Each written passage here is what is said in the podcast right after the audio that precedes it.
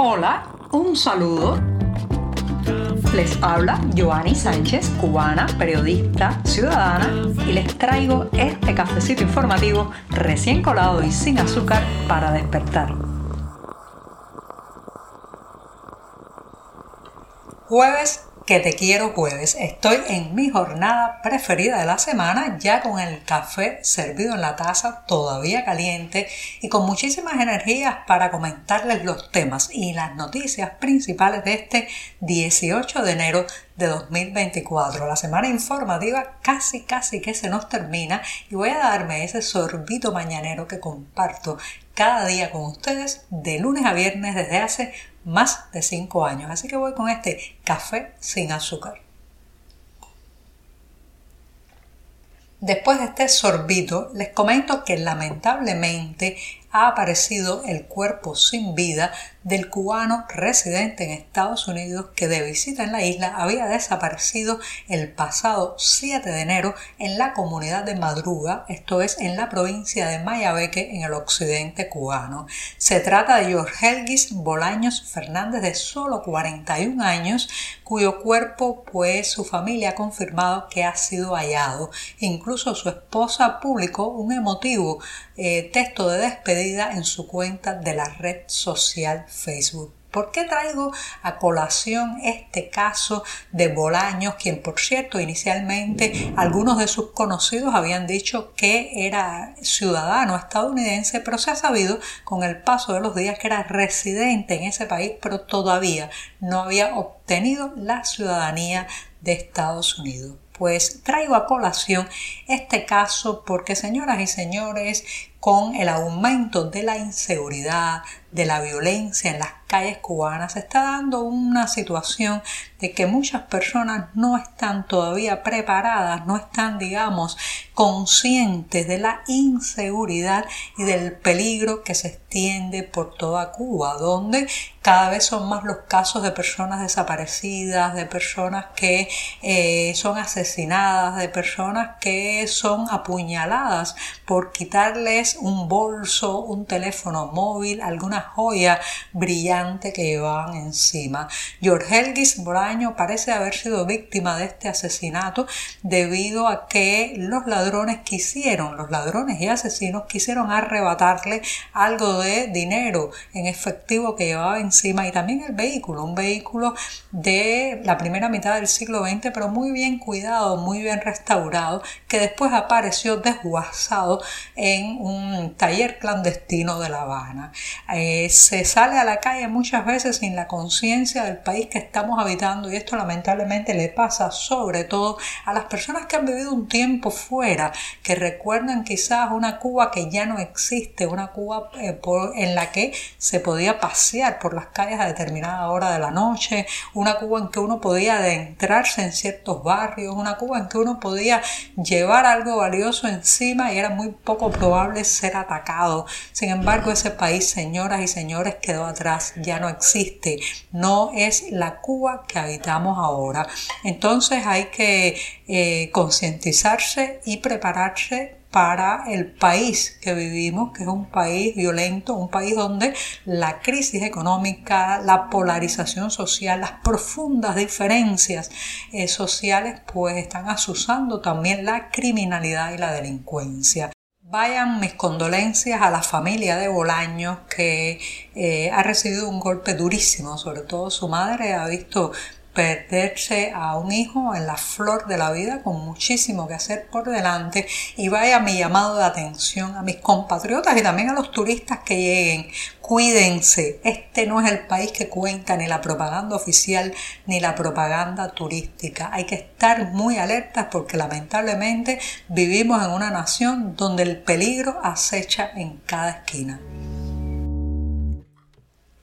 Si por estos días uno se sumerge en el mercado negro cubano, que por cierto, ese mercado informal es imprescindible para la sobrevivencia de las familias en la isla, esas redes clandestinas se vuelven vitales para poder poner un plato en la mesa, bueno, pues si nos sumergimos en ese entramado, probablemente nos encontremos algún que otro producto que tiene impreso una etiqueta, tiene impresa una etiqueta de color amarillo y letras negras que asegura que se trata de un alimento enviado a la isla por el Fondo de Ayuda Europea para las personas más desfavorecidas. Se trata de la FEAD y además el texto advierte que es de entrega gratuita prohibida su venta. Sin embargo, se está comercializando en el mercado negro cubano. Fundamentalmente lo que se ha visto hasta ahora son eh, cajas tetrapac de salsa de tomate que ha venido a través de este canal humanitario.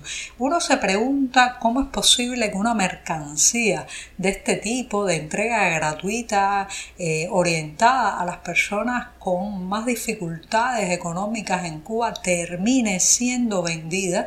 Y la respuesta puede ir desde el robo en los almacenes estatales que ya sabemos que es pan nuestro de cada día, el desvío de recursos, la eh, depredación constante de esos productos que pasan por el entramado estatal y por otro lado también que las propias familias, la propia persona beneficiada con esta ayuda humanitaria prefiere vender el producto y hacerse con el dinero en efectivo que terminar procesándolo en su cocina. ¿Por qué? Por muchas razones, pero sobre todo una caja de salsa de tomate llegada a través de este fondo humanitario pues cuesta ahora mismo en el mercado informal unos 300 pesos cubanos, 300 pesos cubanos por unos 500 gramos de tomate. Con esos 300 pesos pues la persona podría quizás comprarse productos más económicos, boniato, alguna que otra vianda para poner sobre la mesa, mientras que la salsa de tomate se convierte prácticamente en un ingrediente que demanda acompañamientos mucho más caros, unas pastas, eh, algún tipo de carne, algo para echarle la salsa de tomate que cuesta y cuesta mucho más, como los frijoles colorados que se han puesto ya a un nivel inalcanzable para muchísimos cubanos. Así que algunas familias beneficiadas con esta ayuda prefieren revender los productos del mercado negro o quizás no, quizás es el fruto del robo en los almacenes estatales. Mucho, mucho se ha hablado de los cubanos que han partido de la isla para ser mercenarios de Rusia en la guerra contra Ucrania. La mayoría de las veces se ha visto el lado más crítico de esta situación en el sentido de que se ha tildado a estas personas de aprovechadores, de ponerse del lado del agresor, de brindar su energía, su juventud y sus brazos a la causa equivocada, de prestar para agredir e invadir el territorio de un país soberano, pero poco se ha hablado de la calidad o la cualidad de víctima de estos jóvenes. Y la mayoría son hombres jóvenes, muchos de ellos provenientes de las zonas más pobres de la isla y eh, que van engañados, muchos de ellos, a Rusia pensando que van a trabajar en la construcción y después terminan en el frente de batalla. Esa parece ser la situación de Raibel Palacio Herrera, quien con solo 21 años murió la pasada semana en la ciudad de Gerson y eh, según fuentes familiares parece que fue alcanzado por la explosión de un dron. Eh, después de su muerte, la familia ha empezado a denunciar que Palacio había sido, digamos que seducido, hipnotizado por una propuesta de ofrecerle unos, cerca de unos dos mil dólares mensuales por eh, trabajar en la construcción, abriendo trincheras fundamentalmente, pero sin participar en el conflicto armado, en la invasión rusa a Ucrania. Se lo creyó, estaba desesperado, era una familia además muy pobre, vienen de Songolamaya en Santiago de Cuba, residen allí en condiciones muy, muy precarias y vieron en esto una oportunidad para sacar adelante eh, no solamente a toda su familia, sino especialmente a su esposa y sus dos niñas. Sin embargo, ¿qué le esperó allí? La muerte. Una muerte que además ahora está rodeada del secretismo, todavía la familia no ha podido obtener el cuerpo de Palacio y eh, pues están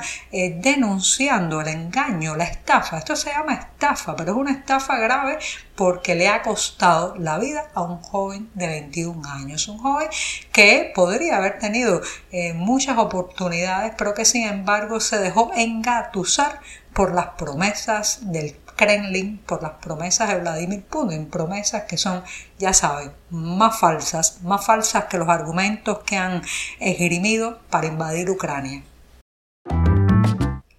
El año pasado se cumplieron los 100 años de la muerte del pintor español Joaquín Sorolla, el maestro de la luz, de los tonos dorados. Me encantan sus escenas a la orilla de la playa, sus niños, las formas de las nubes y del cielo.